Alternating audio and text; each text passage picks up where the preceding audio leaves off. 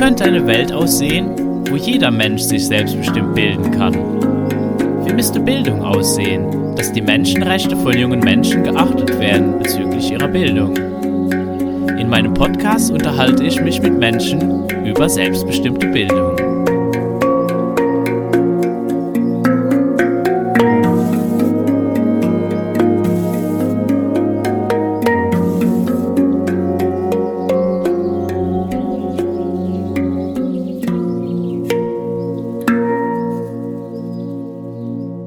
Mir zu Gast ist Ben Hadamowski. Ja, moin in die Runde. Und wir unterhalten uns heute über das Zukunftsjahr, was hier an Schloss Tempelhof stattfinden wird im, im Sommer. Mhm. Und das Zukunftsjahr ist gedacht für Menschen zwischen 18 und 25. Genau, die noch nicht wissen, dass sie sofort BWL studieren oder direkt Influencer werden. Also es richtet sich so ein bisschen an die Menschen, die halt nach diesem üblichen Schulweg, der ja doch klar auf die bestehende Gesellschaft vorbereitet, Lust haben, jetzt mehr in sich reinzulauschen. Was ist denn ihr eigentlicher Impuls und was wollen sie denn aus sich heraus tun und nicht, was will die Gesellschaft von ihnen, dass sie tun. Ja, und das Ganze ist irgendwie, hat sich entwickelt aus den Orientierungswerkstätten, die ja schon etwas länger jetzt hier sind. Ja, Oder? nicht ganz richtig. Die Orientierungswerkstätten, die gibt's ja seit drei Jahren, sind jetzt im vierten Jahr. Das ist eher so ein Impuls, kurzfristige Orientierungsangebote im Sommer zu machen. Und wir haben dann in Corona das Problem gehabt, dass eben unsere eigentlichen Jugendlichen, die schon draußen waren in der Welt studieren und in Ausbildung und so, dann plötzlich wieder zu Hause rumsaßen und haben dann so dieses, was wir das Juba-Experiment nennen, gemacht. Wir haben dann gesagt, komm, hier habt ihr 30.000 Euro, baut mal ein Tiny House. Guckt, wie ihr das selber organisiert kriegt. Und daraus ist dann eine ähm, Experimentalfirma geworden. Wir haben dann so, wie so eine Schülerfirma gegründet und haben dann zwei Tiny Häuser gebaut und einen Entwurf gemacht für ein Stadtteilzentrum in Kreisheim in der nächstgrößeren Stadt und wahnsinnig viel gelernt. Und was eigentlich nur so im Sommer gehen sollte, wurde dann anderthalbjähriges selbstorganisiertes Bildungsprojekt, was ziemlich cool war und ziemlich erstaunliche Ergebnisse gebracht hat, weil die eben so das mehr oder weniger selber organisiert haben und wir haben nur so Hilfestellungen am Rande gegeben und geguckt, mit wem vernetzen wir die und was braucht und das war dann eigentlich die Idee zu sagen, hey, das ist jetzt zu Ende, weil die haben gesagt, man, das anderthalb Jahre kann man sowas nicht für junge Menschen überhaupt anbieten hier am Tempelhof. So, was war der eigentliche Impuls für dieses, für dieses Zukunftsjahr, was wir jetzt an? Das ist ja prinzipiell so eine Zeit irgendwie, die so, ja, was wir dann Orientierungsjahre nennen können, die, die nicht so so viel thematisiert werden. Also ich meine, besonders im alternativen Bildungsbereich wird viel über Grundschule gesprochen, viel über die Sekundarstufe, aber eigentlich danach, da gibt's auch so manche Sachen wie die Wanderuni oder es gibt so Ansätze, aber viel thematisiert ist das eigentlich gar nicht. Wie mache ich das nachher im Berufsleben oder wie orientiere ich mich überhaupt? Was, was will ich eigentlich, eigentlich so machen? War das auch irgendwie so ein, etwas, was euch aufgefallen ist, dass einfach viele junge Menschen eigentlich nicht unbedingt gleich wissen, was möchte ich denn jetzt eigentlich auch jetzt beruflich machen oder sich vielleicht auch selber nicht unbedingt kennen. Etwas, was euch irgendwie aufgefallen ist, dass das, das so oder wie ist das überhaupt so hier am Platz mit den jungen Menschen? Ich glaube ja, unsere jungen Menschen, die jetzt hier die freie Schule durchlaufen dürfen, die sind extrem privilegiert, was Kontakt zu ihren eigenen Impulsen anbelangt, weil das ja das Hauptthema ist bei dieser Abbildung, was möchtest du? Was ist dein Impuls heute? Was willst du lernen? Das wirst du ja in der Regelschule eher selten gefragt, sondern da steht halt fest, was du heute zu lernen hast und wofür du dich zu interessieren hast.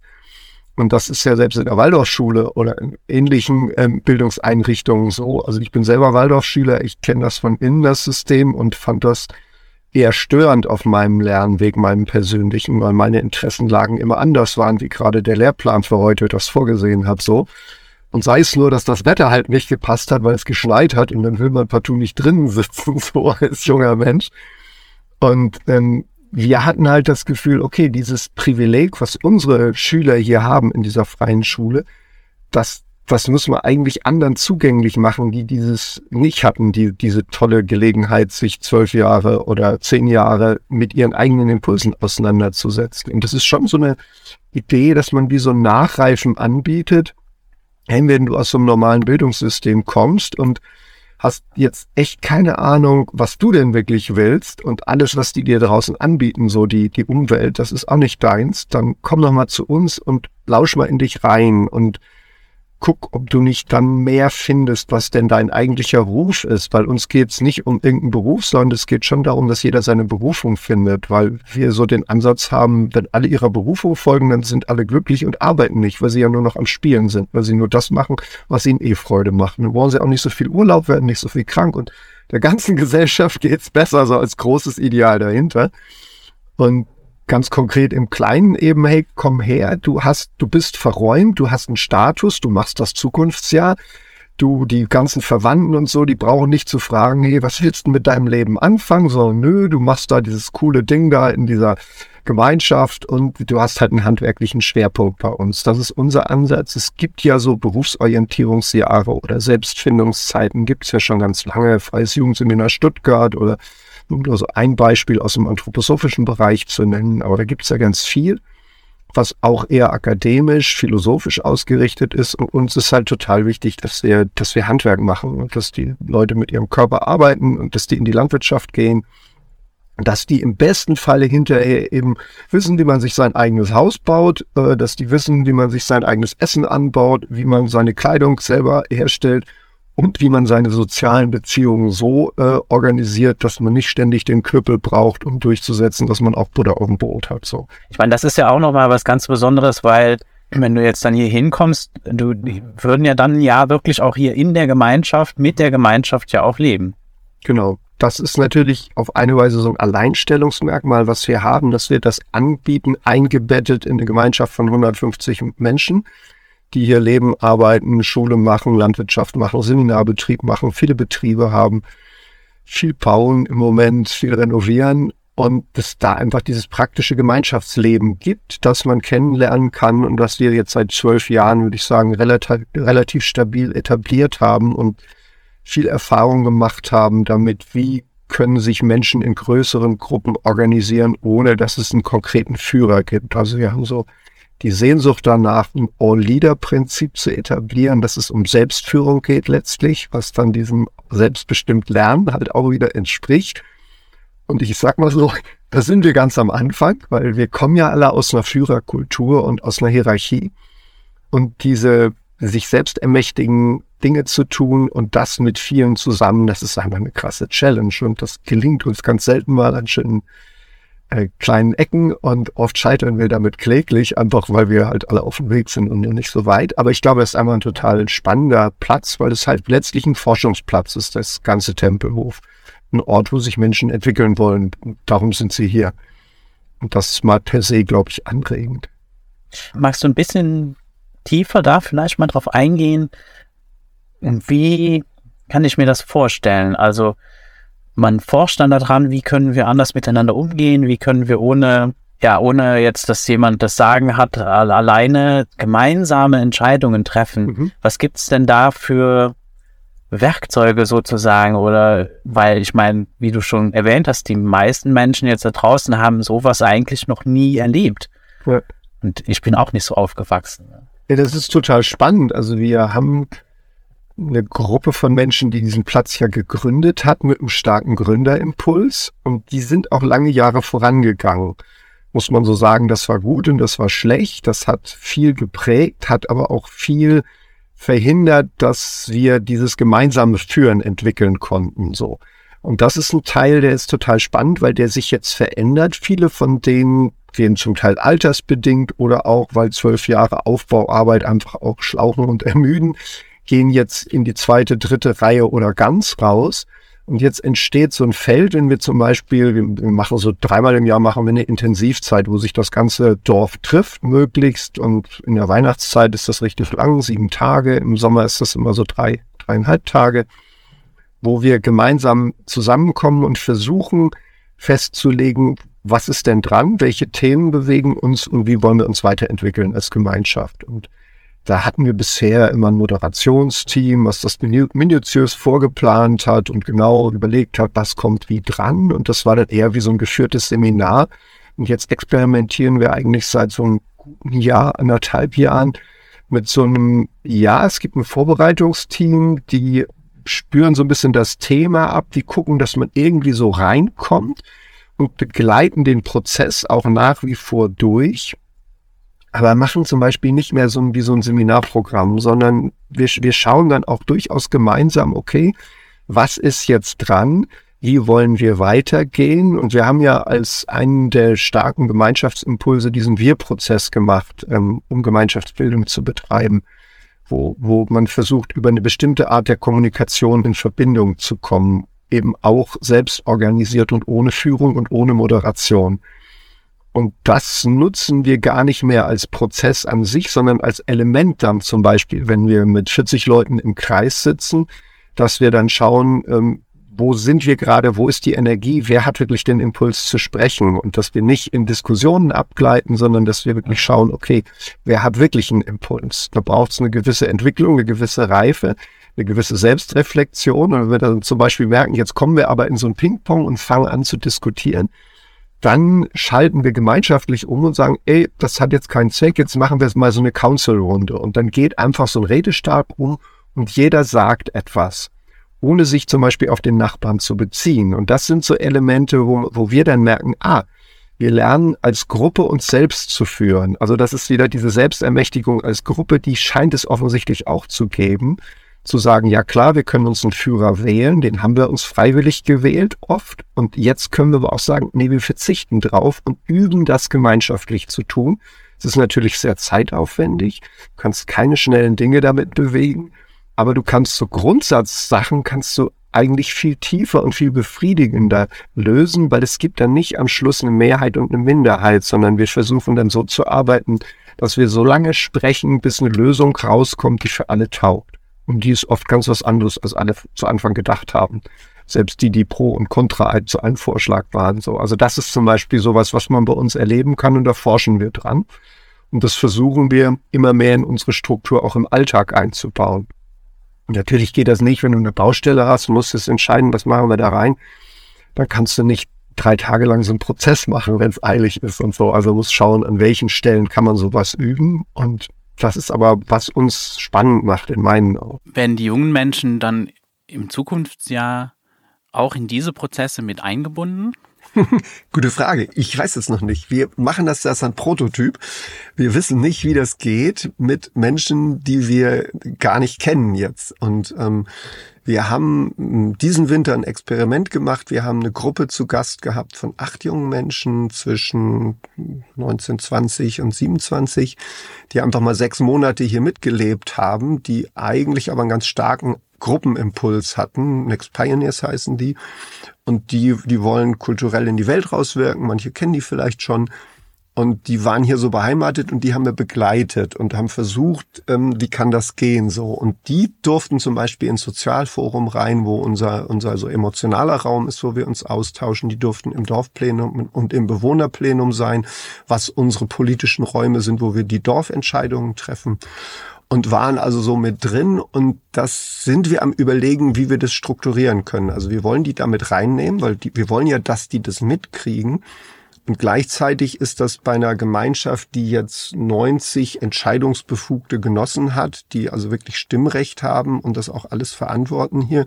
Wenn du da jetzt 10 bis 15 Leute mit reinnimmst, junge Menschen in solche Prozesse, das ist eine riesige Gruppe im Verhältnis zu dem, was, was denn so die Basis der, der Tempelhofer ist. Da müssen wir einfach schauen, wie das gehen kann. Also Ziel ist, dass die auf jeden Fall in den verschiedenen Betrieben mitarbeiten und sich auch darüber teilweise ihren Unterhalt hier finanzieren, indem sie in der Großküche mitarbeiten, indem sie in der Landwirtschaft mitarbeiten, indem sie in der Hausmeisterei im Handwerk mitarbeiten oder im Seminargästebetrieb, so um sich sozusagen ihren ihren Lebensunterhalt mitzuverdienen und dadurch die Gemeinschaft kennenlernen. Wir werden wahrscheinlich zusammen in der Kantine essen. So, das ist ja so unser sozialer Treffpunkt mittags. Und wie weit die jetzt in welche Entscheidungs- und Sozialräume mit reinkommen, das müssen wir noch mit dem Dorf ausdiskutieren. So. Also das ist einfach noch spannend, weil wir gerade jetzt erst dabei sind, diese Erfahrung mit diesem Winterexperiment, was jetzt gerade im April dann zu Ende geht, am Auswerten sind. Wie war das? Wie hat sich das für alle angefühlt? Also da sind wir genau auch ein Forschungsraum. Wir bieten also nicht ein fertiges Produkt jetzt jungen Leuten an, sondern wir bieten denen einfach eine Gelegenheit. Kommt zu uns und letztlich gestalten wir das dann gemeinsam, wie das wird. So, weil wir wissen ja auch nicht, wer dann da wirklich kommt und es ist ein Experiment. Also ein schönes Forschungsfeld.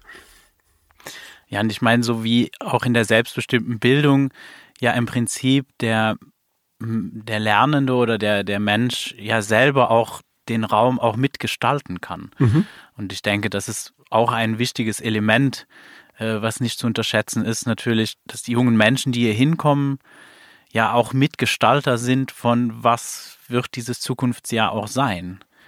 Also das ist eigentlich die Kernidee dahinter. Die war so, wir können der nächsten Generation ja eigentlich nur beibringen, was alles nicht funktioniert hat. So, also wir hinterlassen denen eine scheiternde Kultur auf einer Ebene so oder eine scheiternde Zivilisation, jedenfalls an vielen Stellen. Und klar haben wir viele coole Sachen auch entwickelt, die will ich gar nicht schlecht reden, aber wir können denen ja nur zeigen, was ist. Und wir können sie dabei unterstützen, aufmerksam zu werden für dieses Potenzial, was sie selber mitbringen, weil in ihnen halt diese Fähigkeit zu dem, was noch nicht da ist, mehr drin ist als, als halt in so alten weißen Männern, wie ich das bin. Und das finde ich den eigentlich spannenden Teil da, dran. Also nicht zu sagen, hey, wir machen jetzt ein striktes Programm für euch, sondern möglichst oft immer wieder Räume aufzumachen, wo einfach nichts geplant ist und wo nichts sein muss, sondern wo einfach Zeit ist, die bezahlt ist, wo man sein kann, ohne sich Sorgen um sein Essen und seine Wohnung zu machen und nachträumen, sinnen, forschen, reden, laufen, denken kann. Was will denn werden? Was will mit mir werden? Was will mit der Welt werden? So, also das ist, glaube ich, so. Ja, mir so ein Kernanliegen da drin. Was war denn eigentlich deine Motivation, dass du jetzt zum Beispiel jetzt in diesem Team eben jetzt arbeitest? Was, was hat dich, was hat dich da eigentlich angetrieben? Was jetzt nur diese Erfahrung, die du schon erwähnt hast, dass du eben die jungen Menschen vom Tempelhof jetzt hier beobachtet hast? Oder hm. steckt da jetzt noch mehr dahinter? Ach, ich sehe einfach die Notwendigkeit. Also eigentlich gehe ich lieber segeln, als an Land rumzuhängen, sag ich so ganz ehrlich. Ich finde das spannend hier am Platz, aber ich bin kein Süddeutscher. Ich finde diese Gegend hier ja, ist ganz nett, aber wäre es am Meer, dann wäre ich deutlich zufriedener. Meine Motivation ist schon, dass ich denke, ey, wir haben eine Verantwortung für die, für die jungen Menschen und für das, was wir denen halt hinterlassen an, an Schwierigkeiten und die dabei zu unterstützen, da einen anderen Umgang mitzufinden der halt nicht nur darin besteht, sich auf die Straße zu kleben, finde ich alles sinnvoll, um aufzurütteln und so, aber das ist ja noch keine Lösung. Das ist nur, hallo, wir haben ein Problem. Aber wie gehen wir mit dem Problem um? Das ist doch die spannende Frage. Und zwar am besten eben gemeinsam mit den Ideen der Jungen und mit dem Wissen der Alten und dann kann vielleicht irgendwas entstehen, was ein bisschen zukunftsfähig ist. So. Also das ist da meine Motivation und mir ist es total wichtig, dass es so ein Projekt gibt. Ich muss das selber gar nicht machen. Ich habe ja auch Leute damit ins Team geholt, die, die da wahrscheinlich deutlich geeigneter sind, das dann umzusetzen, als ich das bin. Aber ich habe halt diese, ja, dieses, dieses, diese Möglichkeit gesehen, die dieser Platz hier hat, mit diesem speziellen Mischung aus Gemeinschaft, Handwerk, Landbau, ähm, Seminarbetrieb, Schule, Stiftung, mehr Demokratieverein hier so. Also es ist einfach sehr, sehr vielfältig für so einen abgelegenen Ort, was hier so möglich ist. Und das ist vielleicht so meine Hauptmotivation da drin. Und das, die in meinem Team, die ärgern sich immer, weil ich immer wieder sage, ja, mal gucken, braucht's mich denn noch? Braucht's, könnt ihr es nicht schon ohne mich machen? Bin ich eigentlich noch notwendig dafür? Oder ist nicht jemand anders geeigneter so? Insofern bin ich da eher so, ich hatte halt den Impuls und die Energie, dass, dass das ins Leben kommt und denke aber, dass im Moment sind wir drei Hauptverantwortliche, die Kira und der Rainer noch und der Rüdiger im Hintergrund und die Eika und so. Das ist eigentlich ein großer Kreis, der das mit unterstützt. Aber wir drei machen es jetzt mal das erste Jahr und dann schauen wir mal. So. Und wer dann langfristig da wirklich dahinstehen mag. Und ich wünsche mir auch, dass da viel mehr jüngere Leute mit reinkommen und das mit organisieren und halten und so. Dass das nicht so eine alte Leute Veranstaltung ist, auch in der Orga. Und klar, alt ist dann relativ. Ja, ich habe mal so hier den, den, Begriff länger gelebt, der, der gefällt mir auch irgendwie. ja. ist auch irgendwie interessant. Ich spreche ja auch meistens dann von jungen Menschen ja. und dann, dann passt das irgendwie so als. Ja, mein Gefühl ist, äh, mein Problem ist, ich fühle mich ja nicht äh, so alt, wie ich auf dem Pass bin. Und habe so das Gefühl, es ist immer wieder erstaunlich, dass ich so ernst genommen werde, weil gefühlt bin ich immer noch so unter 30 in meiner inneren Entwicklung und so am Suchen, wo, wo soll es denn hingehen? Und das ist natürlich, vielleicht ist das insofern auch noch eine Motivation, weil ich hätte das gerne gehabt, hätte mir man mir damals sowas angeboten, als ich aus der Schule rauskam, weil ich hatte echt null Plan, was ich will. Ich wusste genau, was die da draußen alles so wollten und was für Quatschberufe es so gibt, was man so machen kann. Und für mich war klar, die passen halt alle nicht. Und deswegen habe ich ja auch keinen richtigen Beruf und mache halt alles Mögliche von eben Kapitän sein, der mit Leuten Selbsterfahrungsreisen anbietet, bis Energiebeauftragter von Schloss Tempelhof. So, also das ist so die Spannbreite. Dieses Leute dazu ermutigen, ja, geht euren eigenen Bildungsweg. Ihr müsst nicht Arzt oder Lehrer oder Bauer oder Priester oder äh, Influencer werden, weil das halt die Berufe sind, die man so kennt und die irgendwie Ansehen und Prestige haben oder Politiker, sondern macht auch mal was Verschiedenes. Es muss auch nicht das ganze Leben aus einer Karriere bestehen, so, sondern es ist okay, macht Erfahrungen und dann findet sich das Richtige, was im Moment stimmig ist. So. Ich finde das sowieso allgemein auch erstaunlich, wie sehr in unserer Gesellschaft sich auch irgendwie identifiziert wird mit einem Beruf. Also wenn so die Frage kommt, äh, wer bist du, kommt oft dann die Antwort, ja, ich bin, und dann kommt irgendein Beruf, Beruf X, ich bin Bäcker. Ja, ja. Oder dann so, ja, aber Moment, nee, das, wer, das bin wer, ich. Wer ja? Ja, genau. Das ist das, was du tust. Ja, aber, aber, wie beantwortest du die Frage? Die ist ja gar nicht so einfach und so klar zu beantworten. Weil dann, wir haben halt diese schöne, schöne Etikettensucht. Dann haben wir ein Label und dann ist das geklärt. Dann habe ich dich in eine Schublade gesteckt. Du bist der, der Podcasts macht. Ach nee, du bist auch noch Musiktherapeut äh, und freie Bildung. Was hast du noch gesagt? Du machst noch irgendwas? Dann fange ich ja schon an zu schwimmen. So. Ja. Und das ist, ähm, ja, vielleicht ist das auch noch eine Motivation, die Leute dazu zu ermutigen, diese Labels zu lassen und zu gucken, welche Erfahrungen will ich machen. So. Und ich habe da eine Schlüsselerfahrung. Also ich war Bauleiter von Altbausanierungen in Stuttgart. Zehn Jahre lang habe ich das gemacht und damit Geld verdient und so. Und dann haben wir beschlossen, wir verkaufen alles und gehen segeln. Und das war total verstörend, weil ich war plötzlich niemand mehr. Sonst immer, wenn ich irgendwo hingekommen bin, haben sie Angst gehabt, was sieht er jetzt wieder? Oder okay, der ist wichtig, mit dem müssen wir reden. Also ich hatte eine Funktion.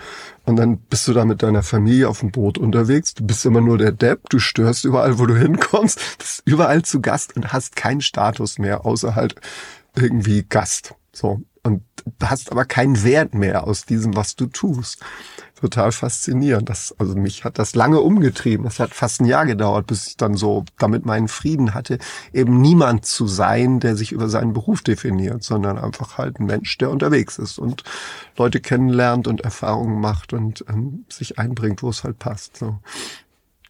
Ja, da sprichst du mir jetzt ein bisschen aus der Seele. Ich mache ja seit drei Jahren so eine ähnliche Erfahrung, ja. wo dann auch dann die Frage eben kommt, so ja, aber was bist du denn? Und man ist halt überall zu Gast und definiert sich halt nicht mehr unbedingt so, ja, durch einen Beruf, ja. äh, irgendeine, einen geregelten Tagesablauf.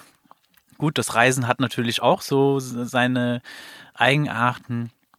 Auf der anderen Seite fasziniert es natürlich auch äh, viele Menschen dann, die dann auch dann wissen wollen, ja, wie geht das denn so, mhm. was dann auch irgendwie ja auf eine gewisse Art und Weise auch irgendwie verstörend ist, so wie, hä, was sind denn das für Fragen jetzt?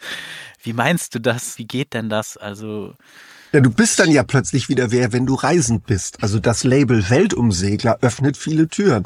Da habe ich 100 Vorträge mitgehalten mit diesem Etikett Weltumsegler, erzählt von seinen Reisen. Da kommen die Leute und hören sich das an, weil dann bist du jemand. Hätte ich gesagt, äh, Ex-Bauleiter spricht von seinem äh, Unterwegssein, da kommt keiner. Aber das heißt, mhm. dann hast du wieder so ein, so ein wahrscheinlich ist Podcast. Ja, ist klar. wahrscheinlich auch schon Podcaster, wieder so ein Etikett. Ja. Da bist du Podcaster, so wie du Influencer bist, und dann, dann hast du wieder was und dann bist du eingeordnet in der Hierarchie und dann muss man nicht mehr hinschauen, was ist denn die Wirklichkeit jetzt in diesem Moment.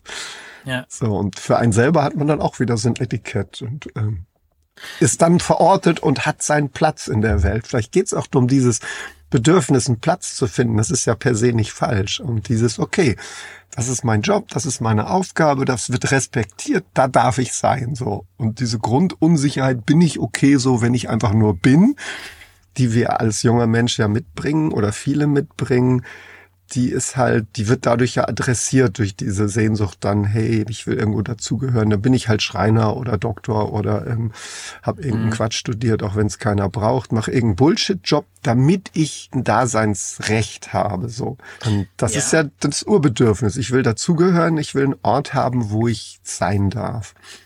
Es wird auch so eine Art, ja, Tribalism irgendwie, ne? Man, mhm. man definiert sich und dann, dann gehört man zu dieser Gruppe. Ja. Also ich meine, das ist ja auch zum Beispiel Menschen, die nicht, äh, also junge Menschen, die jetzt zum Beispiel einen außerschulischen Bildungsweg gehen, wie auch immer der aussieht, die geben sich auch irgendein Label. Dann, dann ja. nennen die sich Freilerner oder so.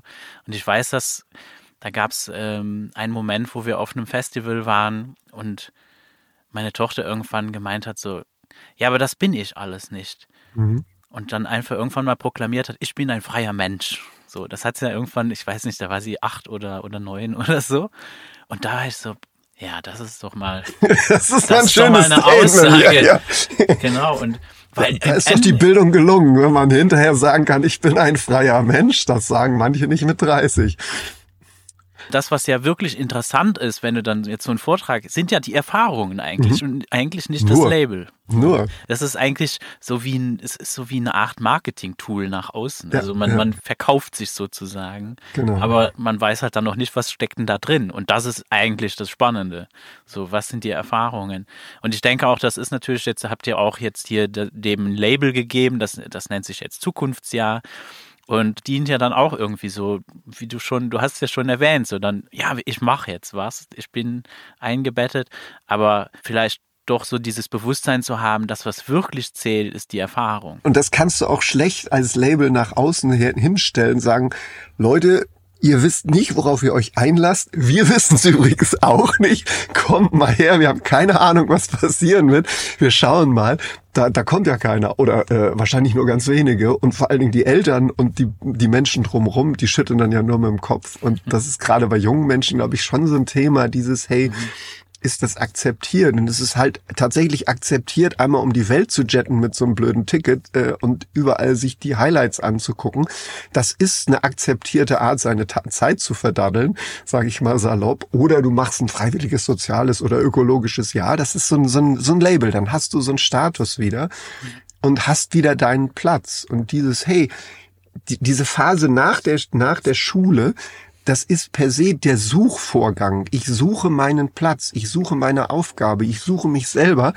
Und je bescheuerter das Schulsystem war, desto mehr muss ich suchen, desto weniger habe ich überhaupt Leitlinien, an denen ich mich orientieren kann und habe meinen eigenen Impuls gefunden. Und das an, anzubieten, ich glaube, das ist eigentlich ist eine gigantische Marktlücke, weil das könnte man wahrscheinlich fast allen Schülern anbieten, die aus diesem Schulsystem rauskommen. Ja, ich denke Und gleichzeitig auch. haben halt ganz viele Angst, okay, wenn ich so ein Jahr mache, was kein Label hat, oh Gott, ist das dann schon wieder nachteilig für meine nächste Karriere oder für meine geplante Karriere? Weil was haben Sie denn nach der Schule gemacht? Was war das? Zukunftsjahr? Kennen wir gar nicht. Deswegen arbeiten wir ja mit den äh, freien Bildungsanbietern, die so Orientierungszeiten machen, da dran, dass wir eine Anerkennung kriegen staatlich, dass das ähnlich wie das FEJ oder das FSJ, dass das einfach ein, ein staatlich anerkannter Zustand ist. Das hat dann auch ähm, finanzielle Vorteile, weil man eben dann diesen Status hat und dann unterstützt unterstützt wird, auch vom Staat. Und gleichzeitig ist es eben dann auch für die jungen Menschen so, hey, ja, cool ich habe das gemacht, das ist eine Auszeichnung. Ich habe nicht einfach nur rumgedaddelt, so wofür ich vollstes Verständnis habe, wenn man nach 12, 13 Jahren dieses durchgetaktete, durchorganisierte, fremdbestimmte Schulsystem rauskommt, dass man sagt, hey, ein Jahr lang, ich will nichts mehr hören von euch. Ich muss erst mal gucken, was ich denn will. Das kann gut ein Jahr dauern, dieser Prozess. Hm. Und klar, wie organisiert man sich das, dass man das in Ruhe machen kann, in sich selber reinlauschen? Was, was will ich denn jetzt in diesem Moment? Und längerfristig. Ich würde sagen, auch abgesehen jetzt von Menschen, die aus jetzt dem Regelschulsystem kommen, auch, auch Menschen, die andere Wege gegangen sind, das ist einfach eine Zeit, wo es schön ist, wenn du auch, ja, das Bewusstsein haben darfst, an einen Ort zu kommen, es ist okay, dass ich mich orientiere. Es ist mhm. okay, dass ich noch nicht unbedingt weiß, was ich jetzt mit meinem Leben machen will oder was ich, keine Ahnung, es muss mhm. auch nicht beruflich sein, sondern einfach wo, wie möchte ich gerne leben? Weil das ist ja auch eine Zeit für viele, äh, jetzt gehe ich das erste Mal aus dem Elternhaus raus und bin jetzt verantwortlich für mich selber. Ja. So nach außen ist das dann oft, ja, dann geht man halt, keine Ahnung, dann machst du eine Berufsausbildung oder du gehst studieren oder sonst irgendwas. Und da weißt du ja auch nicht richtig, was ist das jetzt. Da wirst du wieder, da wirst du wieder zugedonnert mit irgendwelchem Inhalt. Aber die, das, worum es eigentlich geht, wirklich mal rauszufinden, wie möchte ich denn leben? Da bleibt dann wenig Zeit, weil dann bist du natürlich die ganze Zeit beschäftigt. Im besten Fall entsteht ja in so einem Gap Year, nenne ich das jetzt mal, was wir da anbieten, ein Impuls. Nicht nur, was, was will ich, was ist meine Berufung, was, was will ich tun, was ist mein Beitrag in die Welt, sondern wie möchte ich, dass wir zusammenleben? Weil dann verändert sich ja was, dass die jungen Menschen gar nicht nahtlos in diese alte Art zu leben wieder zurückschlüpfen, die halt nicht wirklich zukunftsfähig ist, so wie wir überall merken, sondern dass die, diese Sehnsucht geschürt wird, hey, wie kann es denn ganz anders gehen? Wie können wir kooperativ zusammenarbeiten und kollaborativ und nicht mehr in Konkurrenz die ganze Zeit als oberstes Dogma haben und so. Also dass, dass, dass sowas auch Raum hat und wir das erüben. Und ich glaube, dass das bringen die ja auch mit, weil die haben keinen Bock mehr in diese 9-to-5-Jobs zu gehen und sich da kaputt zu machen für die Firma, weil das irgendwie cool war bei ihren Eltern. Und die, die bringen ja schon einen ganz anderen Impuls mit. Und wenn man sich anguckt, wie, wie schwierig es klassische Betriebe haben, Nachwuchskräfte zu kriegen, wenn ich nur den Mittelstand hier um uns rum anschaue, was für irre Broschüren die rausgeben, um jetzt die Leute zu werben, dass sie doch bitte zu ihnen in den Betrieb kommen und einen dieser Scheißjobs machen, die sie da anzubieten haben, die einfach eigentlich langweilig sind, so sich da wirklich was einfallen müssen, lassen müssen, sonst kommt da keiner mehr ins Handwerk oder in die Industrie. Also das ist ja schon auch, kann man sich ja fragen, okay, sind die jungen Leute einfach alle nur faul und, und unwillig oder ist das Angebot einfach, stimmt es nicht mehr? Und ist nicht eine Arbeitswelt, so wie wir sie gekannt haben, die letzten 30, 40 Jahre, die ist eh im Umbruch und wird so anders aussehen in zehn Jahren, dass dieses diese Ausbildungen, die wir anbieten, die sind halt auch nicht mehr kompatibel mit dem, was in zehn Jahren sein wird. Also eigentlich müsste man denen ja was ganz anderes beibringen. Hey, wie lerne ich? Wie organisiere ich mich in schwierigen Situationen? Wie schaffe ich Resilienz, wenn sich alles ständig ändert? So, wenn ich mir angucke, nur diese Entwicklung von Smartphone, wann kam das? 2000 acht oder so kam das so auf den Markt, so die ersten Smartphones. Jetzt haben wir zwölf, dreizehn Jahre später und die Welt hat sich so verändert im Kommunikationsverhalten und mhm. in dem, wie wir Arbeit organisieren. Nur durch dieses eine Tool. Jetzt lassen wir diese ganzen KI-gestützten Dinger da immer mehr überhand nehmen, die wir da gerade trainieren und die immer mehr übernehmen von, von, von der Art, wie wir kommunizieren, wie wir Arbeit organisieren, kann das sein in zehn Jahren, hey, da brauchen wir diese ganzen Jobs vielleicht gar nicht mehr, brauchen wir ganz andere Jobs. Was machen wir denn dann, wenn wir gedacht haben, hey, ich lerne jetzt Schreiner und dann bin ich mein Leben lang Schreiner?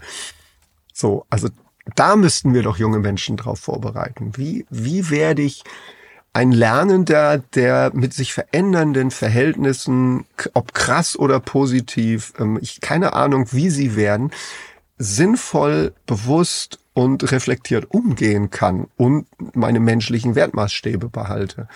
So, weil dann haben wir sie, glaube ich, auf eine gute Zukunft vorbereitet. Oder egal wie sie wird, sie können gut damit umgehen. So, also das, glaube ich, wäre eigentlich der Bildungsauftrag heute, auch in der Schule. Ja, und ich glaube, das fängt schon einfach damit an, dass ich weiß, ich bin Gestalter meines Lebens. Im Endeffekt, dass ich dieses Bewusstsein wirklich habe, dass es nicht ist, etwas ist, ich bekomme das oder ich bin abhängig, dass irgendjemand mir das gibt, sondern eigentlich habe ich das schon alles. Du hast es vorher gesagt, das sind auch so Dinge, die beschäftigen mich auch immer noch. So, was, was, was mache ich denn jetzt? Und es ist natürlich so diese Vorstellung, die das hat vielleicht auch eine Zeit lang funktioniert. So, du hast mal einen Beruf gelernt und den hast du dein ganzes Leben lang gemacht. Aber ich glaube, das stimmt schon für unsere Generation nicht mehr oder für meine Generation. Ich weiß jetzt hm. gar nicht, wie alt du eigentlich bist. Ich glaube, ich bin ein bisschen jünger. Du bist ein bisschen jünger wahrscheinlich. ich habe mich rasiert, da sieht man das nicht. genau. Ebenso, dass, die, dass das gar nicht mehr so stimmig ist und ich denke, dass jungen Menschen das noch, noch bewusster ist, weil das jetzt noch stärker im Feld ist und die haben ja einen ganz anderen Umgang. Ich meine, wenn ich schon einfach nur beobachte, ich kann mich noch erinnern als Teenager, wie es war, kein Handy zu haben oder so. Und wie das Internet erstmal so tatsächlich auch funktioniert, das war schon da, aber so richtig im alltäglichen Gebrauch wurde das noch nicht so genutzt. Und kann mich erinnern, dass, dass, dass ich damit auch viel besser klarkam mit Computern und so weiter, wie jetzt zum Beispiel meine Eltern. Mhm. Und wenn ich jetzt überlege, dass meine Tochter ist ja mit dem schon alles wie selbstverständlich aufgewachsen. Das war ja einfach immer da. Mhm. Es hat nie nicht existiert. Und wie du jetzt gesagt hast, jetzt kommen die ganzen KI-Sachen und das ist Wahnsinn. Ich meine, äh, ich hatte jetzt mal eine Gelegenheit, ein bisschen mit ChatGPT zu spielen und ich finde das faszinierend, auch wie, ja, wie gut diese Tools auch jetzt schon in diesem Anfangsstadion funktionieren. Und Den nächsten Podcast so macht schnell. die KI. Ja, Pass absolut. Auf. Und dann, ähm, also ich habe schon jetzt gerade einer, der, der, einer von unserem Tempelhof, der hat jetzt mal einen Bericht über Tempelhof von, von diesem ChatGPT machen lassen. Und es ist echt gruselig zu hören, weil das ist, es ist gut. Es ist, es trifft die ganzen Worte, es formuliert das und irgendwas lässt dir den, kalt den Rücken runterlaufen lassen. Also ja, das ist verrückt. echt furchtbar zu hören am Ende. Zu Anfang ist so ganz einnehmend und dann bilde ich mir ein, gemerkt zu haben, dass dann irgendwie das so eine Frequenz kriegt, wo das nicht mehr menschlich wird. Also wo irgendwie dieses, diese, diese Zeitdimension, dass wenn man emotional bewegt ist, dass man langsamer spricht oder dass man erregter spricht, die, die war halt immer gleich, diese Frequenz. Und die war immer gleich empathisch, diese Frau, die da, also diese Stimme, die, die weibliche Stimme, die da gesprochen hat über den Tempelhof, wie begeistert und wie dankbar sie ist. Aber irgendwie war diese Dankbarkeit eben, die kam nicht rüber, sondern die war so, so künstlich wahrnehmbar für mich. Und ich ja, weiß natürlich. nicht, ich, ich habe es natürlich gewusst, dass es jetzt von, von einem Computer gemacht ist, die, dieser Beitrag. Aber es war total spannend. Und das ist halt schon, schon die Frage, was tun wir uns da an mit diesen, mit diesen Dingen? Und wie gehen wir damit um? Und wie Erkennen wir sie? Können wir sie noch erkennen? Oder ist dann das, was wir jetzt machen? Zwei Menschen sitzen, unterhalten sich, es wird aufgezeichnet. Das nennen wir Podcast. Und alle wissen oder glauben zu wissen, ja, da sind zwei echte Menschen, die sich unterhalten haben und die haben das selber gedacht. Also diese Gewissheit, die geht ja verloren jetzt gerade. Und das ist, glaube ich, eine noch krassere Verunsicherung, als wir die mit den Bildmanipulationsmethoden hatten, wo ja klar war, ich kann keinem Foto mehr trauen oder keinem Video, weil du das alles so hindrehen kannst, dass das keiner sieht. Also jedenfalls nicht auf den ersten Blick, dass das gar manipuliert wurde. So. Und das passiert jetzt mit Sprache, mit Schrift, mit äh, irgendwann wahrscheinlich mit äh, Menschen, die sitzen und sprechen und man denkt, das sind echte Menschen. So, also das finde ich ist nochmal eine, eine coole Spirale der Verunsicherung gegenüber der Technologie die uns da jetzt gerade ja, heimsucht, sage ich mal. Ich bin da eher rückwärts gewandt und liebe die realen Dinge. Ich bin da gar kein Fan von. Aber klar muss ich mich damit auseinandersetzen, weil selbst bei uns in der freien Schule ist jetzt die Debatte, hey, wozu soll ich noch äh, einen Artikel oder ein, ein Essay oder einen Aufsatz schreiben lernen, wenn ich das doch einfach den Computer machen lassen kann? Und dass diese Fähigkeit zu denken, selber über eine Sache nachzudenken und die zu Papier zu bringen, handschriftlich, dass die natürlich was in deinem Gehirn macht und mit deinen neuronalen Vernetzungen was macht und deinen Fähigkeiten, allein deinen motorischen, das ist natürlich nochmal eine andere Sache, die ich in, in der Bildungsdebatte da total vernachlässigt finde, weil ich würde sagen, das ist das, worum es geht, dass ich noch handschriftlich lange, seitenlange Texte schreiben musste, das hat mich geschult in bestimmten motorischen Fähigkeiten. Ja, und die verschwinden. So wie die Fähigkeit, sich zu orientieren durch die ganzen Navis verschwunden ist. Die Leute, die fahren mit dem Navi hin und wenn du ihnen wegnimmst, die kommen nicht mehr heim. Die wissen den Weg nicht mehr. So, die, die können sich nicht mehr orientieren auf dem Planeten. Und das erlebe ich bei mir an Bord, wenn ich dann mal den, wir haben auch einen Plotter an Bord, der läuft so mit. Aber wenn ich den mal ausschalte, die können nicht mehr wissen, wo bin ich denn jetzt hier, die Menschen, weil die nicht mehr gelernt haben, die Natur zu interpretieren und in die Seekarte zu übertragen und umgekehrt. Die sind tatsächlich orientierungslos dann, rein physisch auf dem Planeten, durch die Maschinen geworden. Und das finde ich schon auch total spannend. Deswegen ist dieses, wie orientiere ich mich denn auch physisch auf dem Planeten? Das ist eigentlich eine total wichtige Basisfähigkeit. Wie finde ich meinen Weg mit Kompass und Karte so? Und am besten sogar noch ohne, indem ich Sonnenstand und so weiter wieder lesen lerne. Weil, hey, wenn das Ding mal aus ist, genau, wir hatten es ja vorhin, dann finde ich nicht mehr heim.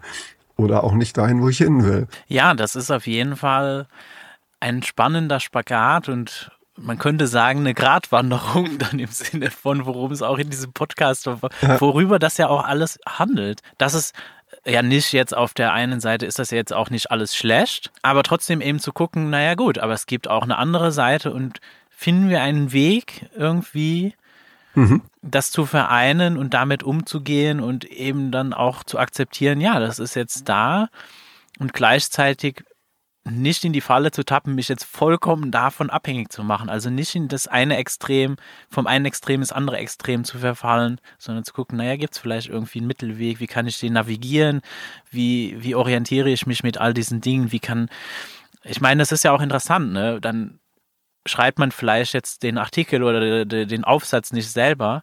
Auf der anderen Seite, wenn ich mich jetzt dann die Zeit nutze, mich mit dem Inhalt auseinanderzusetzen, den vielleicht mit anderen Menschen zu diskutieren. Kann auch spannend sein, wer weiß. Wenn ich das denn dann noch tue. Genau, das ist natürlich die Frage. Wenn ich das natürlich nur tue, weil ich von außen, weil es nur um eine Note geht.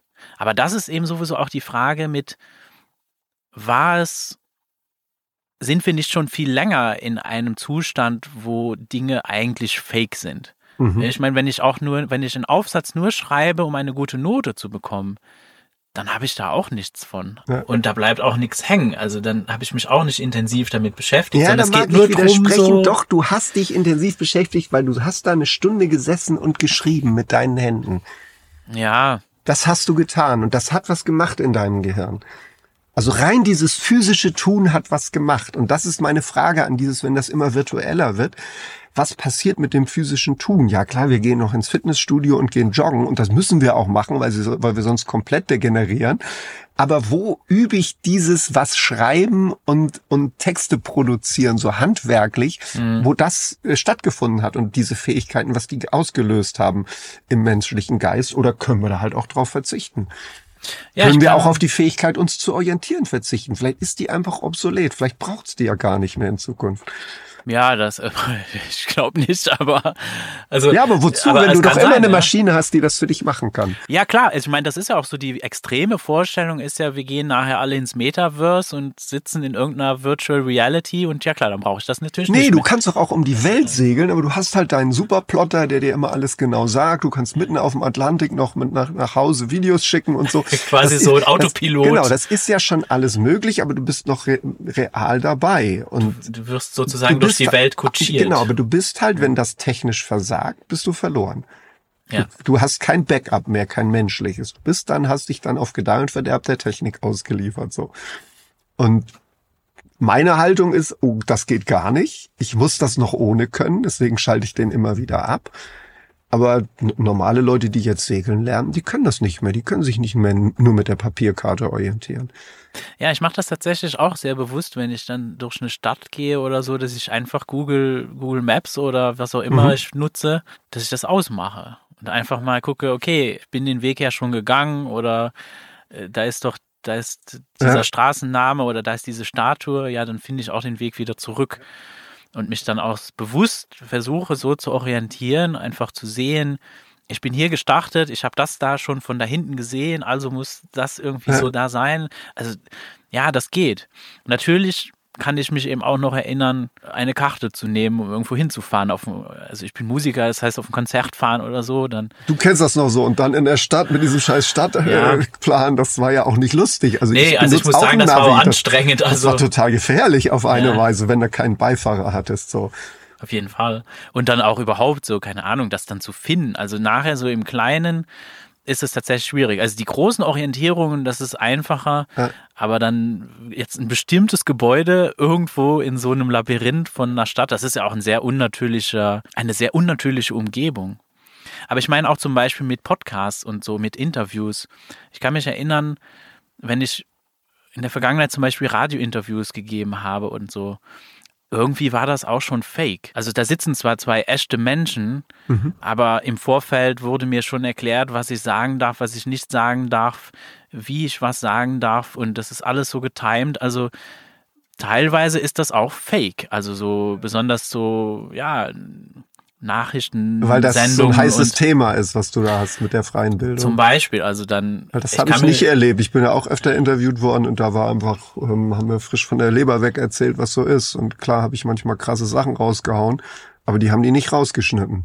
Ja, rausgeschnitten wurde auch eigentlich nichts. Aber sozusagen vorher der Rahmen vorher gab schon der Rahmen wo, worüber man ja. sprechen kann. Ja. Ich weiß, ich kann mich erinnern, da gab es eine abstruse, wir hatten eine, eine, große Konferenz über selbstbestimmte Bildung und im Interview durfte ich den Begriff selbstbestimmte Bildung nicht nutzen. Super. und ich war so, ja, aber das ist das Thema der Konferenz und ja. nee, nenn's doch Homeschooling. Ich so, aber das geht nicht um Homeschooling. Es geht um selbstbestimmte Bildung. Das kann auch in einer Schule stattfinden. Ja. Aber das ging nicht, weil weil es solche Schulen eben in Luxemburg nicht gibt. Mhm. Und dann die Angst war, ich glaube, es ging auch nicht mal wirklich um Zensur, sondern die Angst des Interviewers war, aber das verstehen Menschen nicht. Mhm. Also das schon vorher so eine Art ja. Ja, cool. Dann traut man denen nicht zu, dass sie mal was hören, was sie nicht verstehen und dann vielleicht eine Frage haben und dann das Thema vertiefen, weil sie neugierig geworden sind. Ja, dafür ist halt keine Zeit. Deswegen ist das auch so erfolgreich geworden, dieses Format des Podcastens, weil du einfach auf einmal im Gegensatz zu diesen kurzen Nachrichtensegmenten mhm. im Radio oder so jetzt Zeit hast, wirklich mal tiefer in ein Thema einzutauchen und, und dich einfach freier zu unterhalten und das funktioniert. Ich selber höre nie Podcasts, muss ich ja gestehen, weil ich ähm, beim Autofahren gibt's das nicht, da musst du immer Radio hören, weil ich kein Smartphone habe und dann nicht darüber das machen kann. Und wenn ich lange Strecken fahre zu meinem Schiff hoch oder so, dann höre ich noch klassisch Radio, aber ich würde mir nie so freiwillig einen Podcast anhören. Deswegen, Entschuldigung, das darf man jetzt wahrscheinlich gar nicht hier so sagen. Doch, auf jeden Fall. Ich meine, das ist halt. Ich bin neugierig, wer sich das jetzt anhört. Wir sind ja. jetzt auch ziemlich vom Thema abgekommen. Navigation ist da immerhin wieder Orientierung. Wir orientieren uns gerade. da ist dann wieder ein Bezug. Eigentlich geht's um Bildung und wie finde ich meinen Weg. Ja. ja, das kann halt passieren in so einem Format. Dass man sich dann einfach auch unterhält. Ja, und irgendwie passt das ja auch dann trotzdem alles da rein. Hm. Also man kommt vom Thema ab, aber so ist auch irgendwie das Leben. Ich kann mir auch vorstellen, so du kommst dann auch hier hin, hast vielleicht irgendeine Vorstellung und dann irgendwann stellst du fest, ah ja, aber da ist noch das und da ist noch das und da ist das noch hier. Und das kann ich mir auch angucken und all diese Erfahrungen nachher bilden etwas, was eigentlich sehr schwer auch zu beschreiben ist in ja. irgendeinem so Label oder in irgendeiner Beschreibung von, ja, das erwartet dich jetzt hier. Du kommst also, vom Wege ab. Genau, das kannst du dir also nicht Wir haben das so ein bisschen formuliert, indem wir äh, ja in die Werbetexte mit aufgenommen haben, so dass wir uns wichtig zu schreiben, du wirst uns wahrscheinlich mit mehr Fragen verlassen, als du gekommen bist. So. Ja. Einfach weil Horizonterweiterung ja auch immer bedeutet, dass ich hinterher mehr Probleme habe und mehr Unzufriedenheit habe, weil ich gesehen habe, okay, das ist alles noch nicht und das ist alles möglich und da bin ich noch nicht und da habe ich ungelöste Themen und Fragen und so weiter. Es ist ja auch unbequem, weil es ist ja eigentlich total simpel, wenn ich in die Schule gehe, hinterher weiß ich, ich werde Rechtsanwalt, dann mache ich das Studium, dann gehe ich noch mal ein Jahr ins Ausland und dann bin ich Rechtsanwalt. So ist ja irgendwie auch total easy. Das ist überschaubar, das ist planbar, das ist nicht beunruhigend. Und dieses, was wir anbieten, hey, du weißt gar nicht, was kommt am Ende. Vielleicht findest du dir in, in irgendwas, bist hinterher Domina oder äh, Reiseleiter oder Pilot und wolltest eigentlich ganz was anderes. So, weil du jetzt entdeckst, was ist denn dein eigentlicher Ruf, das, das ist auch gefährlich. Also es ist ein Risiko. Ja, es ist ja, es ist ja so eine ähnliche Unbequemlichkeit, die es, die ja auch freie Schulen ausmacht oder demokratische Schulen, wie auch immer wir mhm. die nennen wollen. Was ich jetzt dann eben meine, so, so eine, ja, ein Lernort, der dir eben die Möglichkeit gibt, zu sagen, okay, du kannst jetzt selbst bestimmen, wann du wie was lernst mhm. dann äh, kommt eigentlich genau das, was du jetzt beschreibst, so diese Unbequemlichkeit, naja, dann, ach so, und dann kommen all diese Fragen. Also das, müsste, aber das ist so was ganz Natürliches, ne? Aber eigentlich müsste der Lernout auch beinhalten, dass du nichts lernen kannst. Genau. Weil das ist die Grundvoraussetzung, weil sonst hast du ja schon wieder einen Zwang. Also eigentlich müsste es so sein, du kannst hier ein Jahr herkommen oder du kannst zwölf Jahre in die Schule gehen. Aber nichts muss. Es ist okay, dass du da nichts lernst. Und ich glaube, das ist für unsere Generation und für alle, die mit Bildung zu tun haben, professionell, ist das ja das absolute No-Go, dass da tatsächlich mal nichts stattfindet. Der Witz ist ja, dass es im Endeffekt ja auch nicht nichts ist, weil. Du meinst, weil das Nichtstun ja auch wieder was ist. Genau, weil es auch was und ist. Und das Nichtlernen also, ist ja auch wieder äh, ein Prozess. Machst du ähm, doch irgendwas. Also. Ja, okay. Ich meine, das ist ja das Spannende. Aber nichts, was du beruflich äh, verwerten kannst und was vielleicht für die Gesellschaft von Belang ist. Und selbst das ja. ist noch spannend, ob wenn wir Leute Menschen ermöglichen, dem Nichtstun zu frönen, die richten wenigstens keinen Schaden an. Das ist auch wieder richtig. Ich meine, das ist ja das Faszinierende. Zum Beispiel, ich habe mal, ich habe Summerhill zum Beispiel besucht und das ist ja so, junge Menschen können einfach zu allen Angeboten Nein sagen. Mhm. Und dann hast du es noch extremer in der Sudbury Valley, wo es einfach auch gar keine Angebote gibt. Ja. Und beides führt dazu, dass Menschen sehr gebildet da herauskommen. Mhm. Und eben genau, weil sie die Möglichkeit haben, auch zu sagen, nee, mache ich nicht. Und das führt natürlich dazu, dass du nicht nichts tust, sondern du, du kletterst vielleicht auf dem Baum rum. Und das wird natürlich gewertet von, von unserer Vorstellung oder von der klassischen Schulvorstellung als, ja, der macht ja nichts. Der lernt ja nichts. Der lernt total viel. Der ist, der hat ein super ausgebildetes Gleichgewichtsorgan. Der hat super Muskeln entwickelt. Der weiß genau, welche Bäume kann man wie klettern und so. Der hat total irre Fähigkeiten entwickelt. Das ist wie eine Raubkatze. Hochspezialisiert der Mensch dann der ja. da rauskommt. Und das ist eben das Ding, dass es gar nicht resultatgesteuert ist, sondern ja. nein, die Erfahrungen, die du machen wirst, werden die richtigen sein. Ich vertraue eigentlich aufs Leben, das. Aber was macht Daimler mit einem Baumkletterer? Also die brauchen Leute, die dir am Fließband das machen oder irgendwelche Dinger zeichnen oder irgendwelches Marketing machen aber die brauchen doch niemanden, der auf Bäume klettern kann. Na gut, so. das Marketing macht ja jetzt dann ChatGPT oder so. Ja, und das Autos zusammenschrauben eigentlich. Das machen die bald. Roboter. Ja. Eigentlich schaffen wir uns ja auch unsere Berufe gerade ab, die wir so kennen. Das ist schon auch spannend. Ja, und wer weiß, vielleicht ist das ja auch eine gute Sache. Ja. Ich meine, Denker wie Jacques Fresco oder so haben sich ja auch so Dinge ausgedacht, dass die Technologie ja uns auch nutzen könnte, uns von sinnlosen Tätigkeiten zu befreien. So können also ich bin froh, dass unser Nachbar einen Mähdrescher hat, der für uns das Getreide drischt, dass wir da nicht mit Sensen übers Feld laufen mehr. Das macht sicher mal einen Tag Spaß, aber wochenlang, ich glaube, das wäre nichts für mich. Also da bin ich total dankbar für die Technik. Und auf der anderen Seite ist es auch mal wieder schön, von Hand einfach, äh, keine Ahnung, eine Möhre in, zu pflanzen und dann ja. wieder zu ernten und, und zumindest zu wissen, wie das geht. Genau. Ich denke, es gibt auch einfach Dinge, naja, wobei, gibt es Dinge, die Maschinen nicht, irgendwer wird sich schon was ausdenken, dass die Maschine das dann nachher auch kann. Nur halt die, ja, die menschliche Erfahrung. Ich glaube, das ist einfach dann, ist auch interessant, wenn wir das einfach entscheiden können. Naja, ich habe jetzt Lust, das zu machen und es ist gar nicht wichtig, ob das jetzt effizient ist oder ob eine Maschine das auch machen kann, sondern ich mache es einfach nur, weil ich Lust habe, ja. das zu tun. Ich finde da ein irres Beispiel, das ist ähm, Holzschindeln. Also wir hatten das ja, eins der Projekte mit diesem junge Leute-Experiment war ja, die haben Tiny House gebaut und da haben wir gedacht, komm, jetzt probieren wir mal aus, alte Technologien, Holzschindeln. Dann sind wir dahin zu so einem klassischen Schindelmacher, der im bayerischen Wald noch Schindeln von Hand macht. Und der saß da und hat uns das gezeigt, sieht super easy aus. Denkst du, das kann auch eine Maschine. Fakt ist, das braucht extrem viel Wissen und ähm, intelligentes, also so eine, so eine Form von Intelligenz, das Holz zu lesen. Und wir haben das immer versucht, wie allein wie rum, welche Richtung, was ist so rum, was ist unten. Die sind echt nicht blöd. Die haben das nicht gesehen. allein wie, wie das läuft mit dem, wie, wie rum die sich wölben wird nachher so. Weil wir das überhaupt kein Gefühl mehr dafür hatten so. Und der, der, der ist doch so, seht doch, hier, macht mal den Nageltest so, mit den Fingernägeln drüber schrubbelt, da spürt man das doch. Und so, hm, nix gespürt. Also der hatte noch Fähigkeiten, die, die, die müssen wir jetzt mühsam wieder lernen. Und natürlich kannst du so Schindeln sägen. Das geht ganz schnell. Spalten kannst du sie tatsächlich nur von Hand. Das kriegt eine Maschine nicht so hin. Und die gesägten Schindeln halten nicht so lange wie die gespaltenen. Also das fand ich mal so ein spannenden Ding, wo, wo also klar ist, da haben die Menschen die Mechanisierung auch nicht gemacht, sondern haben sie halt Tonziegel entwickelt, die eigentlich ein riesen Rückschritt sind, weil wahnsinnig viel Energie reingeht, während der Schindelmacher, der saß halt im Winter da am Herd und hat halt die Schindeln gemacht, die nächsten drei Winter, wenn er dann seine Scheune neu decken wollte, so und war dann beschäftigt. Der musste nicht Fernsehen. Jetzt stecken wir ganz viel Energie in Tonziegel und dann ganz viel Energie ins Fernsehen, damit wir uns nicht langweilen, wenn wir den Winter über dann drin sitzen und nichts zu tun haben. Also irgendwie auch so, wie unsere Zivilisation dann durch dieses Übernehmen von technischen Dingen dann wieder so einen Bedarf haben für technische Dinge, die uns dann diese Langeweile und die freie Zeit wieder stehlen, beziehungsweise vertreiben im wahrsten Sinne des Wortes, weil wir gar nicht mit so viel freier Zeit umgehen können. Wir langweilen uns dann zu Tode und dann lenken wir uns zu Tode ab, so. Anstatt den Winter halt, statt Netflix, äh, Schindeln machen und miteinander reden am Kaminfeuer.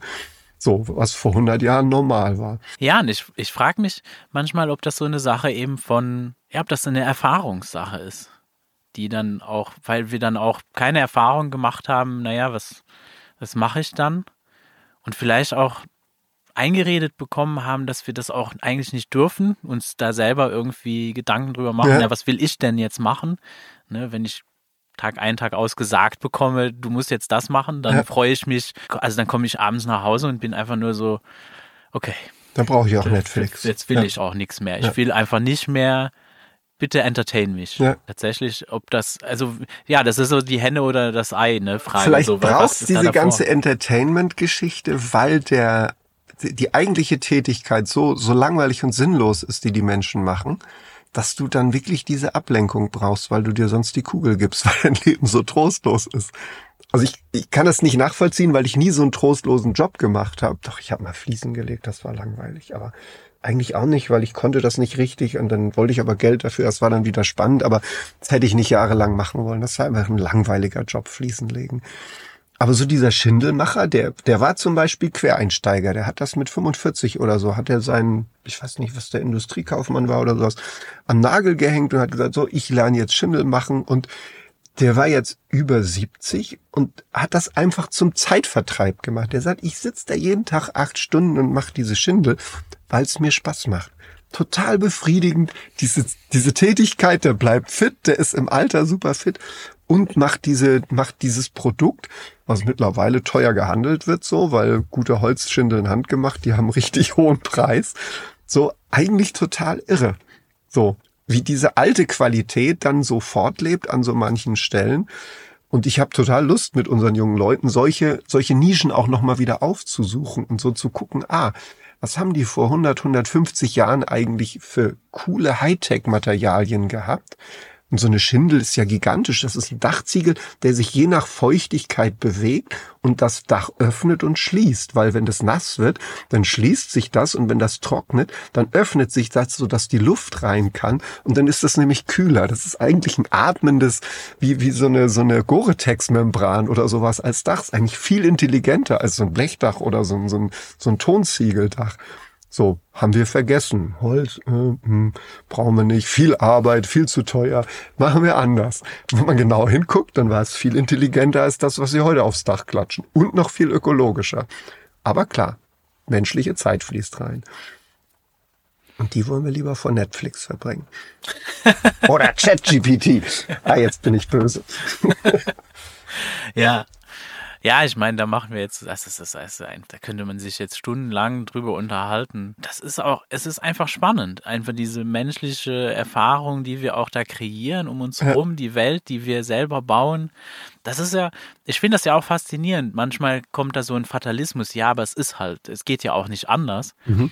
Und da denke ich immer, aber Moment mal, wir haben das doch selber so gemacht. Also, aber das ist vielleicht die wichtigste Erfahrung, die junge Leute haben sollten. Dieses Moment mal, das habt ihr jetzt 2000 Jahre lang so gemacht, aber das heißt nicht, dass wir das morgen immer noch so machen müssen, ja. sondern dieses alles grundsätzlich in Frage stellen und den Mut zu haben, sagen, ja, ist scheißegal, auch wenn es 5000 Jahre waren, ab morgen machen wir das mal anders und wir schauen mal, was passiert. So. Also das wäre mir total wichtig, wenn wir junge Leute da ermutigen, diesen, ah, ist okay, was ihr Alten macht. Ich mach's mal ganz anders so. Weil ich glaube, nur sonst haben wir eine Chance, oder nur so haben wir eine Chance, dass neue Dinge entstehen, weil sonst tradieren wir und verfeinern immer mehr, aber so richtig radikal Neues wird nur entstehen, weil sich jemand hinsetzt oder hinstellt und sagt, nö, ist nett, aber ich gehe in eine ganz andere Richtung. Das ist auch eigentlich genau das, was, was mich zum Beispiel antreibt, das zu tun, was ich jetzt mache. Warum unterhalte ich mich mit Menschen über selbstbestimmte Bildung und so? Weil eben genau ich dieses Potenzial sehe, was du gerade beschreibst, dass junge Menschen dieses Potenzial haben und ich sehe gleichzeitig, dass das so weggesperrt wird. Mhm. Und mich würde echt interessieren, was ist denn, wenn wir das tatsächlich mal befreien, wenn das wirklich mal in die Welt, wenn das frei in die Welt fließen darf und wir nicht so stagnieren. Ich verstehe auch die Angst von vielleicht manchen länger gelebten Menschen, die gerne den Status quo, ihre Gewohnheiten nicht aufgeben wollen. Aber ich glaube, dass junge Menschen das auch, dass das gar nicht die Gefahr ist, dass die jetzt hingehen und sagen, so, dann zwingen wir euch jetzt alle, das so zu machen, wie wir das machen wollen. Mhm. Sondern ich glaube eher, dass diese Energie in die Richtung geht, ja, wir machen es eben anders. Ihr könnt das ja immer noch so machen, aber wir machen eben was anderes. Problem ist, dass unser System darauf basiert, dass die Jungen das auch so machen wie wir, weil das sonst schon mit der Rente nicht mehr funktioniert. Also da sind gewisse Eigeninteressen der älteren Generation dran, dass die Jungen den gleichen Scheiß machen, den die Älteren damals gemacht haben oder meinten machen zu müssen, weil allein sonst das System sich so verändert, dass das Modell, hey, ich arbeite meine 30, 40 Jahre und dann habe ich Kohle und lass es mir dann endlich gut gehen. Das funktioniert halt nicht, wenn die sich jetzt das gut gehen lassen schon und äh, nicht mehr in die Rentenkasse einzahlen. Das kollabiert ja sofort. Also das ist, ich glaube, das sind so ganz handfeste Interessen, warum das auch nicht gewünscht ist, dass, dass da so jetzt ja. plötzlich so eine freie Impuls sich durchsetzt in breiter Masse. Und ja. das könnte natürlich cool werden, weil eh nichts trauriger als so ein Rentner da sein. Also ich habe da überhaupt keine Lust drauf, irgendwann aufzuhören zu arbeiten. Nee, ich kann mir das gar nicht vorstellen. Wie langweilig ist das denn? Und meine Eltern sind da gute Beispiele. Die haben, mein Vater ist schon tot, aber der hat bis vier, fünf Wochen vor seinem Tod noch gearbeitet, so. Und meine Mutter ist jetzt 82 und arbeitet immer noch. Gut, das wird immer weniger, weil die Kräfte nachlassen, aber die ist noch Teil der Gesellschaft, die trägt noch bei, die hat Spaß, die ist unterwegs, die kommt mit Leuten zusammen. Was soll die sich jetzt in Sessel setzen seit, seit 15 Jahren und nichts tun? Also was für eine komische Idee. Ja, du kannst sich ja, und dann kann, also man kann sich ja immer wieder neu erfinden. Das hört doch nicht auf. Also ich meine, ja. äh, das ist eben, wie äh, Bertrand Stern äh, sagt dazu, so frei sich bilden vom ersten Atemzug bis zum letzten. Ja. Und und so ist es auch. Ja, ich meine, wir wahrscheinlich auch Gerald ein Hüther spannender Mensch, mit dem man sich gut ja. unterhalten kann, weil der jetzt natürlich sehr viel erlebt hat und sehr viel Erfahrung hat. Auf jeden Fall. Ich meine, das, das ist ja das Coole auch. Und junge Menschen fühlen sich ja auch angezogen davon. Deswegen ist, also ja, ich ich teile diese Angst einfach nicht, weil ich eine ganz andere Erfahrung mache, weil ich sehe, dass junge Menschen super interessiert sind. Ja, und was machst du denn so? Und die gucken sich das an und die wägen das dann ab. Und wenn es etwas ist, wo die sagen, oh ja, das ist eine gute Idee, dann machen die das auch weiter. Ja. Aber die Dinge, die eben nicht funktionieren, da haben, glaube ich, besonders junge Menschen ein sehr gutes Gespür dafür. Ja. Im Moment mal, das da das ist, ist doch, doch Bullshit. Genau. Das machen wir nicht. Das übernehmen wir mal nicht. Genau, ja. das machen wir aber nicht. Ja, wir super. Da, da müssen wir Sie ermutigen. Wählt selbst aus, was wirklich wichtig ist. Ja, also ich finde es auf jeden Fall super spannend, einfach, dass ihr jetzt hier diesen Raum eröffnet, wo einfach junge Erwachsene sozusagen einfach hier hinkommen können und ja, sich orientieren können und diese Erfahrungen hier machen können, welche auch immer das sein werden, die mitgestalten können. Mhm. Also ich bin sehr gespannt, vielleicht dann in, in einem Jahr oder so zu hören, was die Erfahrungen so waren. Vielleicht auch ein paar junge Menschen kennenzulernen, die, die hier waren. Ja. Da wird bestimmt auf jeden Fall noch was nachkommen. Ja, ich bin auch neugierig. Ich mache jetzt noch mal ein bisschen Werbung, weil wir haben erst seit drei Wochen das überhaupt äh, publik gemacht, dass wir das machen. Wir arbeiten seit einem Jahr gut dran, dass es das gibt, aber haben eben das jetzt erst rausgerufen, weil jetzt erst klar ist, dass wir einen Ort haben, wo wir die unterbringen können.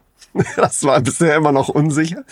Wir haben seit zwei Monaten die Zusage von der Stiftung, die das mit sponsert, weil das sonst alleine das Doppelte kosten müsste insofern, es gibt noch freie Plätze. Also Leute, bewerbt euch bei uns. Wir, wir haben noch, es ist noch nicht alles ausgebucht. Und wir machen jetzt nach Ostern, Osterdienstag, Mittwoch, Donnerstag machen wir so ein, so ein Schnuppertage, wo man den Tempelhof besuchen kann in, im Rahmen dieses Zukunftsjahres und hier mal reinriechen, so wie das hier so ist und wie das sich hier so lebt. Und das machen wir im Juni, Juni auch nochmal so, um so, so kennenlernen Wochenende, wo man mal vorbeikommen kann und gucken kann, weil sonst ist Tempelhof ja eher so eine geschlossene Veranstaltung, wenn man nicht ein Seminar besucht oder so. Und starten tut das Ganze dann äh, am 11. beziehungsweise am 8. September.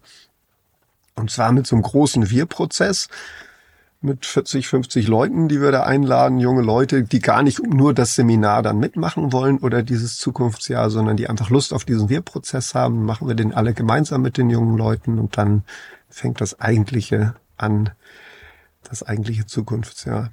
So, das war jetzt der Werbeblock. Wo, wo findet man, wo findet man das? Man findet das unter zukunftsjahrtempelhof.de im Internet oder wenn man die Tempelhof-Seite schlosstempelhof.de besucht, da gibt's dann auch einen Hinweis zu uns.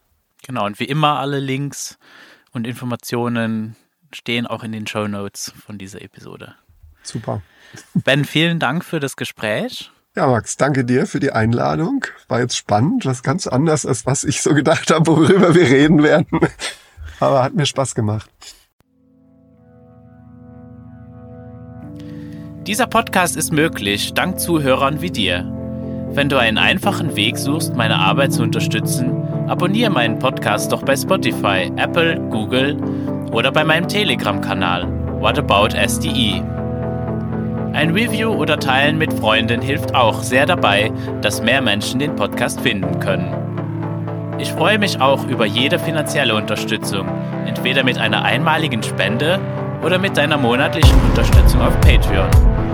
Mit dieser unterstützt du nicht nur meine Arbeit mit dem Podcast, sondern auch alle anderen Projekte in Bezug auf selbstbestimmte Bildung, wo ich mich engagiere. Alle Links findest du in der Beschreibung. Bis zum nächsten Mal bei wie wäre es mit selbstbestimmter Bildung?